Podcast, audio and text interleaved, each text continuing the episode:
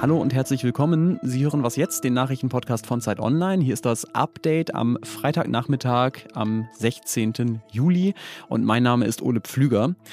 In dieser Sendung geht es ausschließlich, und ich weiß, es ist noch einiges anderes passiert in der Welt, aber ausschließlich um die Hochwasserkatastrophe in Rheinland-Pfalz, Belgien und Nordrhein-Westfalen.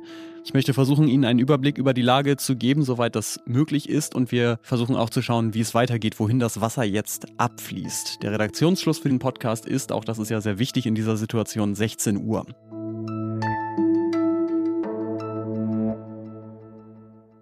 An vielen Orten fallen die Pegel inzwischen wieder für weite Teile von Rheinland-Pfalz. Zum Beispiel gilt inzwischen nur noch eine niedrige Hochwassergefahr. Aber das heißt natürlich, auch es wird immer deutlicher, was das Wasser angerichtet hat. Eingestürzte Häuser, zusammengebrochene technische Infrastruktur, verwüstete Orte und immer wieder werden auch Tote gefunden. Und heute hat sich dazu Bundespräsident Frank-Walter Steinmeier geäußert. Ganze Orte sind von der Katastrophe gezeichnet. Es ist eine Tragödie, dass so viele ihr Leben verloren haben. Ich möchte den Hinterbliebenen meine Anteilnahme aussprechen. Ich bin in Gedanken bei Ihnen. Ihr Schicksal trifft mich ins Herz. Wie viele Menschen tatsächlich gestorben sind, das wird sicherlich noch tagelang unklar bleiben. Aktuell wissen wir von über 100 Toten aber es hat natürlich nicht nur Westdeutschland getroffen, auch in Belgien hat es Starkregen gegeben. Überschwemmungen Häuser sind eingestürzt und mindestens 14 Menschen gestorben und zeitweise waren 20.000 ohne Strom. Die Lage, Sie merken das schon, ist immer noch unübersichtlich und auch unsere Kolleginnen vor Ort sind nicht immer leicht zu erreichen, weil zum Beispiel das Handynetz nicht funktioniert an vielen Orten. Ich will jetzt aber trotzdem versuchen, einen kurzen Überblick zu geben. Und als erstes spreche ich mit unserer Reporterin Jasmin Barek. Die ist gerade unterwegs in Richtung Ahrweiler Bad 9a, also einen der am schlimmsten betroffenen Orte in Rheinland-Pfalz. Jasmin, was sind denn deine Eindrücke aus den letzten Stunden? Was hast du gesehen? Also wir waren als erstes ähm, in Euskirchen und dann in Rheinbach. Da sind viele Leute, die klassisch äh, die Keller voll laufen haben, die auf Hilfe warten von der Feuerwehr, von der Polizei und das große Problem haben, dass die Kommunikation nicht funktioniert. Ähm, da sind viele Leute, die einfach hilflos sind. Es ist gar nicht viel Wut, sondern eher Fassungslosigkeit und ähm, man merkt, dass die Kommunikation eigentlich das größte Problem ist. Also sowohl Feuerwehrleute, ähm, Sanitäter untereinander, als auch die Leute vor Ort, die dann in die Evakuierungsstation sind, wissen nicht unbedingt, was jetzt gerade passiert, was der nächste Schritt ist, ähm, wie viel sie noch retten können. Und äh, wir haben verschiedene Sperren unten in NRW, die bis heute Morgen noch die Gefahr gelaufen sind, dass sie aufgehen können, dass neue Fluten kommen könnten. Das ist in den meisten Fällen jetzt gerade nicht mehr der Fall, aber die Leute fahren nicht zurück und einige Gebiete sind so schwer betroffen, dass da auch akute Einschussgefahr der Häuser ist. Das heißt, ähm, gerade Richtung Bad 9a ist auch sehr ungewiss, was da ist. Es wird viel spekuliert, die Leute untereinander erzählen verschiedene Geschichten, also viel Ungewissheit, aber auch viel Solidarität unter den Leuten. Wie ist denn das äh, Vorankommen im Moment in der Region? Also kommt man dahin ins Ahrtal? Also wir sind gerade auf dem Weg und wie es jetzt gerade scheint, hier sind sehr viele Autos auf der Autobahn, wir sind gerade auf der Autobahn. Ähm, müssten wir es hinschaffen, aber keiner weiß auch so richtig, wie die Situation vor Ort ist. Ich muss sagen, es ist relativ unterschiedlich. Wir waren eben in Loch, da hatten uns erst Leute erzählt, das würde es gar nicht mehr geben durch lauter Fluten. Vor Ort war es dann so, dass es sehr schwer betroffen ist, aber die Leute dort schon mitten in den Aufräumarbeiten sind, was im Umkreis von Rheinbach sonst nicht so der Fall war. Das heißt, es gibt unterschiedliche Stufen. Manche haben schon alles aus dem Weg geräumt und pumpen ab und fegen äh, und andere wissen noch gar nicht, wann überhaupt mal ihr Keller ausgepumpt wird. Ist denn insgesamt genug Hilfe da? Wie ist da die Situation? Ich glaube, da würde ich nochmal auf die Kommunikation zurückkommen, viele Leute wissen nicht, wann ihnen geholfen wird. Mhm. Es ist nicht so, dass man das Gefühl, es wird einem nicht geholfen. Mhm. Ähm, die Nachbarn helfen miteinander. Man hat äh, Gebiete, da ist ein Haus gar nicht betroffen, daneben liegt eins halt im Bach. Und äh, da ist es so, dass man sich untereinander unterstützt ähm, und dass da auf jeden Fall Feuerwehr und Polizei vor Ort ist, aber es kann halt nicht allen gleichzeitig geholfen werden. Und deswegen sind, glaube ich, auch verschiedene Orte so verschieden weit. Deswegen bin ich jetzt gespannt, was in äh, Bad 9a auf uns wartet. Was wir auf jeden Fall wissen von dort ist, dass die Bundeswehr dort im Einsatz ist und dass das Gasnetz offenbar so schwer beschädigt worden ist, dass wahrscheinlich die Versorgung über Wochen ausfallen wird. Wir gehen jetzt weiter in Richtung Ruhrgebiet. Das ist auch vom Unwetter schwer betroffen worden. Der Verkehr in Nordrhein-Westfalen ist insgesamt auch stark eingeschränkt. Die Bahnanlagen sind zum Teil schwer beschädigt worden. Die Autobahn A1 steht zum Teil unter Wasser und auch auf dem Rhein können im Moment keine Schiffe fahren. Der freie Journalist Pascal Hesse lebt und arbeitet im Ruhrgebiet und er hat mir die Lage beschrieben. Im Ruhrgebiet beruhigt sich die Lage mittlerweile. Es bleibt aber weiterhin extrem. Und zum Beispiel an der Ruhr. Hier ist der Pegel bei Duisburg-Ruhrort ungefähr bei 9,20 Meter. Und morgen wird ein Pegel von 10 Meter erreicht. Also sowas gab es hier seit 80 Jahren nicht mehr.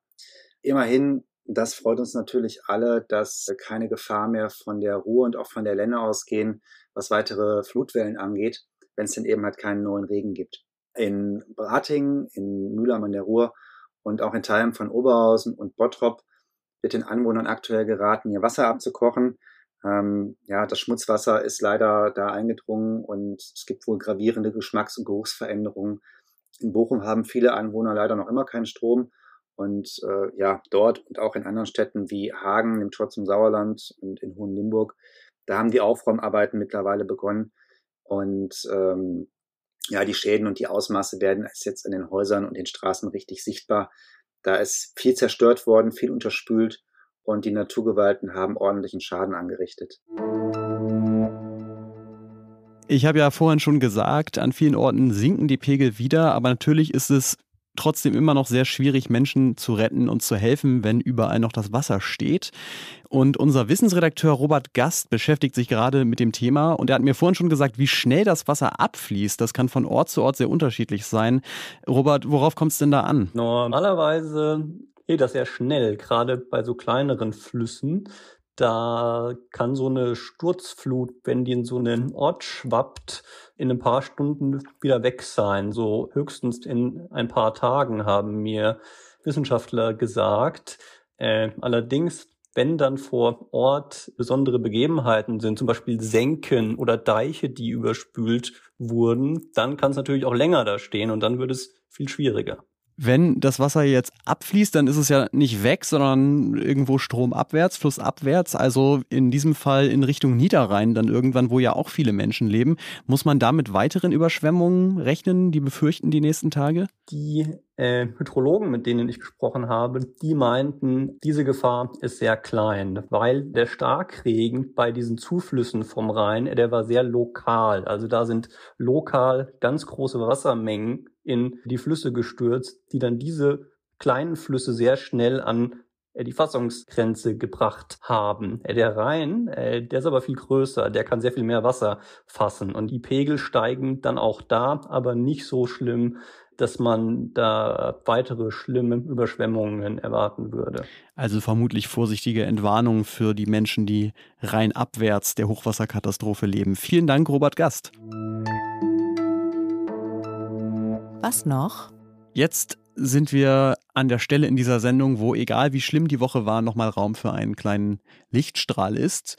Die 49, das wissen Sie inzwischen, das ist unser kleines repräsentatives Mini-Deutschland bei Zeit Online. Und diese Woche hat uns die jüngste Teilnehmerin Clara Staats aus Radebeul eine Sprachnachricht geschickt, was sie glücklich gemacht hat in den letzten Tagen? Ich gehe auf ein katholisches Gymnasium und dort gibt es ein Angebot für alle Elftklässler, die Lust haben, dass sie eine Woche lang mit ungefähr 20 anderen Schülern wegfahren und sich mit verschiedenen Fragen beschäftigen, zum Beispiel, was ihnen selbst wichtig ist, woran sie glauben und was für Probleme sie auch haben.